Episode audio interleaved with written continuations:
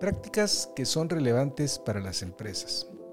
¿Alguna vez te has preguntado cómo empresas globalmente respetadas caen en el abismo del fraude corporativo? ¿Qué motiva a las corporaciones a cruzar esa delgada línea entre la ética y el engaño?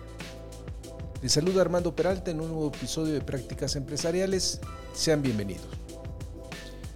El fraude corporativo es un término que muchos de nosotros hemos escuchado, pero pocos comprenden en su totalidad.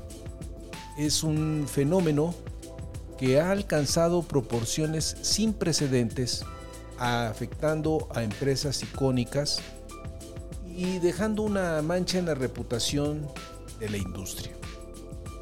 Basándonos en el libro Fraude Corporativo en todo el mundo, de Larry Lee y Adela McMurray, que publicaron en el 2022, en este episodio estaremos explorando este tema tan relevante y desafiante. Acompáñanos en el análisis de este tema que continúa subsistiendo y tanto daño ocasiona a los stakeholders de la organización. En una era donde la información fluye rápidamente y las noticias de escándalos corporativos son frecuentes, es esencial comprender las raíces y las ramificaciones de estos actos. Es un tema que desafortunadamente sigue siendo relevante y del que escuchamos con frecuencia diferentes historias en las noticias. Tal y como Lee y Murray comentan, ¿qué está sucediendo en el mundo corporativo para que el fraude siga persistiendo? La primera respuesta que se podría dar es que tal vez el marco legal y normativo existente no está siendo suficiente para detectar y prevenir estos casos. También debemos reconocerlo que las autoridades reguladoras no han estado ausentes, sino al contrario, han emprendido diversas medidas de contención. Claro está que estas acciones en muchas de las ocasiones regulan actividades específicas y otras quedan fuera de su alcance. Vayamos al tema, ¿estamos listos? Comenzamos.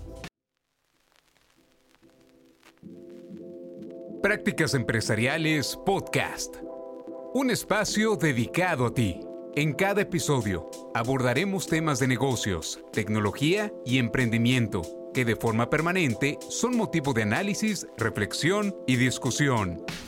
Conectamos con todos aquellos que hoy desarrollan e implementan mejores prácticas empresariales para compartirlas contigo. No olvides que para compartir el conocimiento se requiere de la interacción y de procesos informales de aprendizaje, tales como la conversación, historias y la integración a comunidades. Analizamos cada uno de los temas a la luz de la experiencia y el conocimiento de nuestro conductor e invitados especiales. Esto es Prácticas Empresariales Podcast con Armando Peralta. Comenzamos. El fraude corporativo ha sido una constante a lo largo de la historia, con ejemplos que datan de hace siglos. Sin embargo, en tiempos modernos, con la globalización y la complejidad de los mercados financieros, este fenómeno ha tomado una dimensión aún más preocupante. Empresas como Toshiba, Volkswagen, Olympus, BMW, que alguna vez fueron consideradas pilares de integridad, han caído en desgracia debido a escándalos de fraude, afectando su reputación y poniendo en entredicho a estas organizaciones en su conjunto. El libro de Lee y McMurray se sumerge en este oscuro mundo, proporcionando una visión integral del fraude corporativo, explorando sus conceptos, prevalencia en diferentes países e industrias, métodos de prevención y estrategias de recuperación post-escándalo. Es un hecho que las estrategias operativas son indispensables para que estas empresas, una vez que han caído en una situación de fraude, trabajen para recuperar la confianza de sus clientes y de sus mercados. Y sobre todo, su reputación que se vincula de forma directa con el valor a largo plazo de la empresa. A través de una variedad de temas y estudios de caso, el libro busca ofrecer soluciones prácticas y estratégicas para abordar y prevenir el fraude corporativo con el objetivo de reequilibrar la confianza y la reputación en el mundo empresarial. Uno de los primeros puntos que aborda el libro es el concepto mismo de fraude corporativo. Se define como acciones ilegales o no éticas realizadas por una empresa o empleado para beneficio propio. Estas acciones engañan a clientes, inversionistas y otros, dañando la reputación y la confianza en la empresa. Veamos algunas definiciones de fraude corporativo. Según el Instituto de Finanzas Corporativas, el CFI, lo define como acciones ilegales o no éticas por parte de una empresa o empleado que busca engañar. En Investopedia se conceptualiza como actividades ilegales realizadas deshonestamente por individuos o compañías para obtener ventaja. La Asociación de Examinadores de Fraudes Certificados, la ACFE, Estados Unidos, lo describe como cualquier acto intencional para privar a otro de propiedad o dinero mediante engaño u otros medios desleales. En cuanto a categorías principales, la misma ACFE identifica tres. La primera es la corrupción, que incluye conflictos de interés, sobornos, gratificaciones ilegales y extorsión económica. La segunda es la malversación de activos que abarca efectivo, inventario y demás activos. Y la tercera categoría es el fraude de estados financieros que implica subestimar o sobreestimar ingresos en dichos reportes. En la literatura académica que estudia el fraude corporativo podemos encontrar distintos autores y trabajos que aportan definiciones que arrojan luz sobre la naturaleza de este fenómeno, aunque pocos abordan su medición. Por ejemplo, Klinar y Kinney lo conceptualizan como delitos cometidos por funcionarios corporativos, tanto para la empresa como delitos de la corporación misma. Duffield y Grabowski lo definen como obtener algo de valor o evadir una obligación mediante engaño. Ellos lo clasifican en cuatro tipos.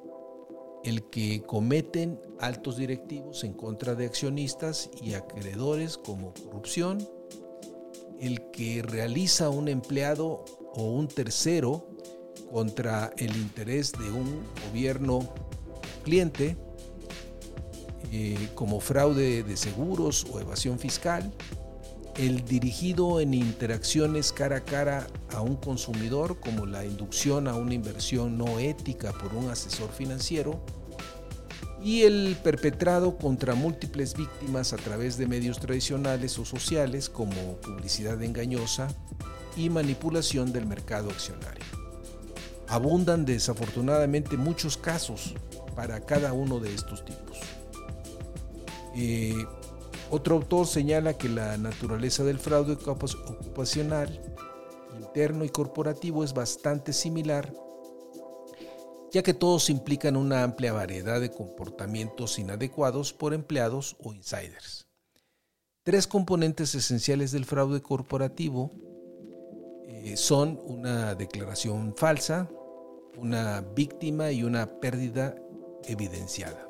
Por su parte, Wells provee una definición amplia al referirse al fraude corporativo como cualquier delito con afán de lucro que usa el engaño como principal modus operandi. Este abarca eh, actividades ilegales por ejecutivos, gerentes y empleados, desde escándalos contables hasta robos encubiertos.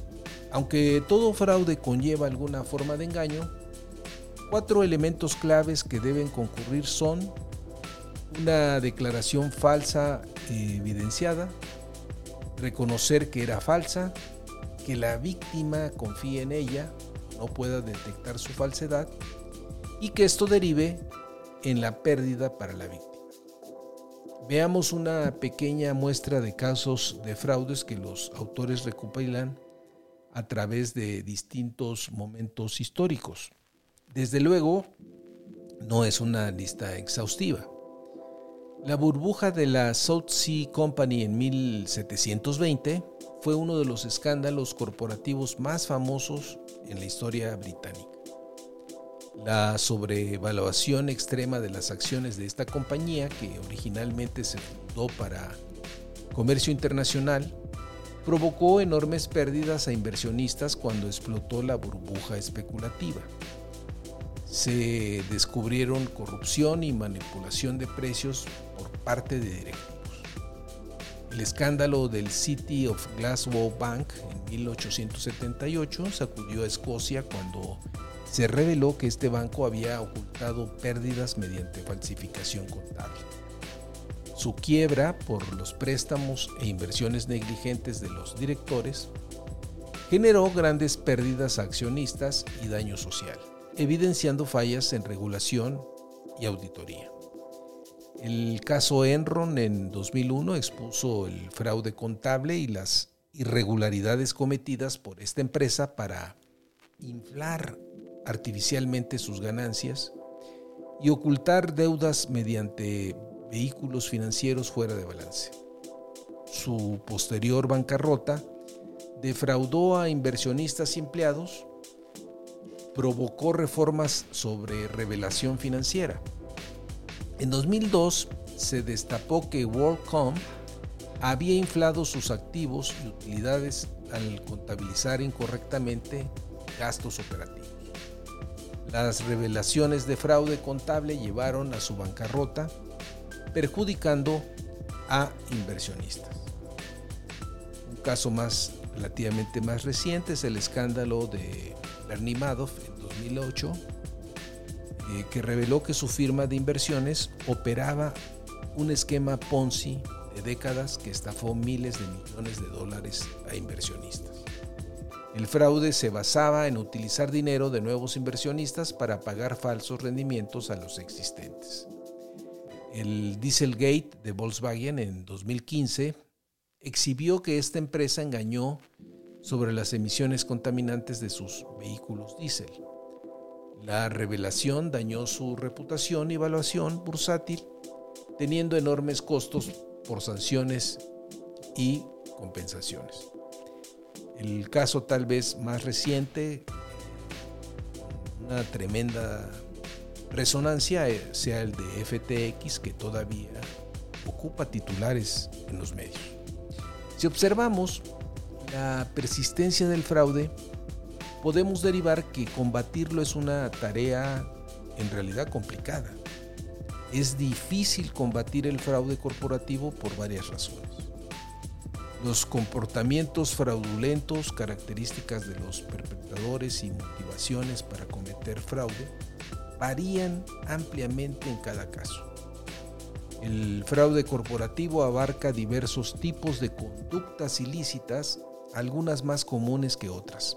Por ello, no hay una solución única, sino múltiples enfoques posibles desde legislación antifraude hasta programas de entrenamiento interno.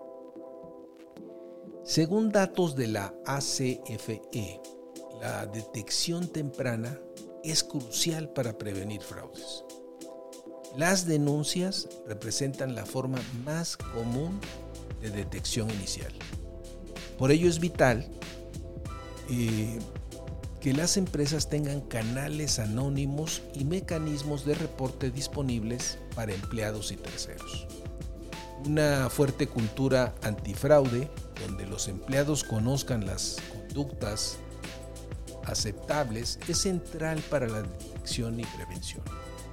Asimismo, controles internos efectivos disuaden fraudes al aumentar su probabilidad de ser descubiertos. En suma, se requieren esfuerzos integrales enfocados tanto en generar una cultura ética y de cumplimiento, como en implementar sistemas de control y monitoreo efectivos.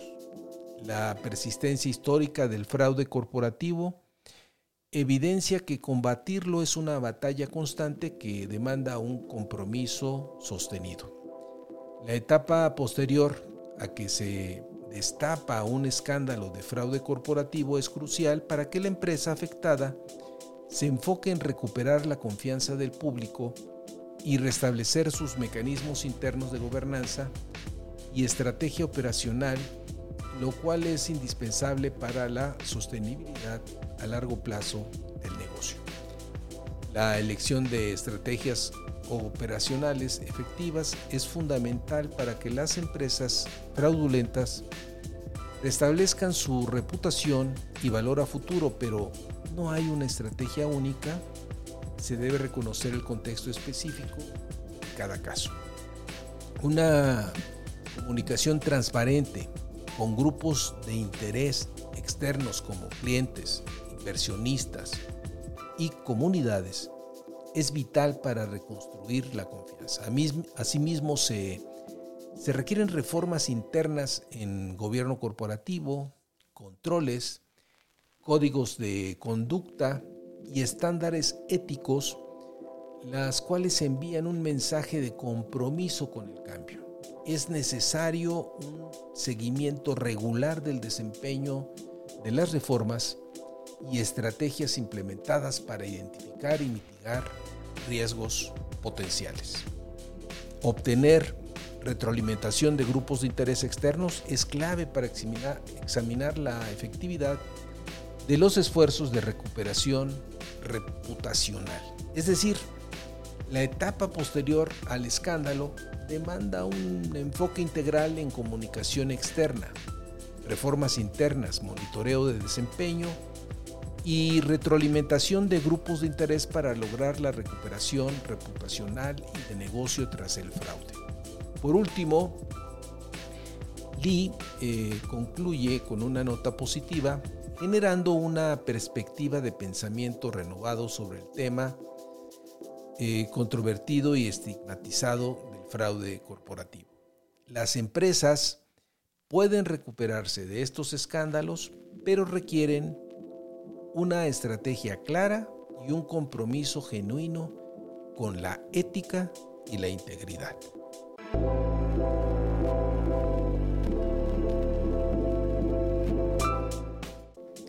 El fraude corporativo es un tema complejo y multifacético que requiere una comprensión profunda y una acción decidida para prevenirlo. A través de una variedad de temas y estudios de casos, es posible obtener soluciones prácticas y estratégicas para abordar y prevenir este fenómeno. El fraude corporativo no, no es solo un problema de las empresas, sino de toda la sociedad. Es responsabilidad de todos estar informados, ser críticos y actuar con integridad. Te invitamos a reflexionar sobre este tema, a tomar conciencia de sus distintas aristas y a ser parte activa en la construcción de un mundo empresarial más ético y transparente. Finalmente, amigos de la audiencia, soy Armando Peralta y no olviden, si tienen interés en enviarnos algún mensaje, lo pueden hacer en la siguiente cuenta de correo, prácticasempresarialespodcast.com. O bien, si les ha gustado este podcast, hagan clic en seguir. Recordarles que ahora este episodio lo pueden ver en YouTube o bien en las diferentes plataformas especializadas de podcast como Spotify, Apple Podcasts, Google Podcasts, entre otras. Nos puedes buscar como Prácticas Empresariales Podcast. Nos escuchamos en el siguiente episodio.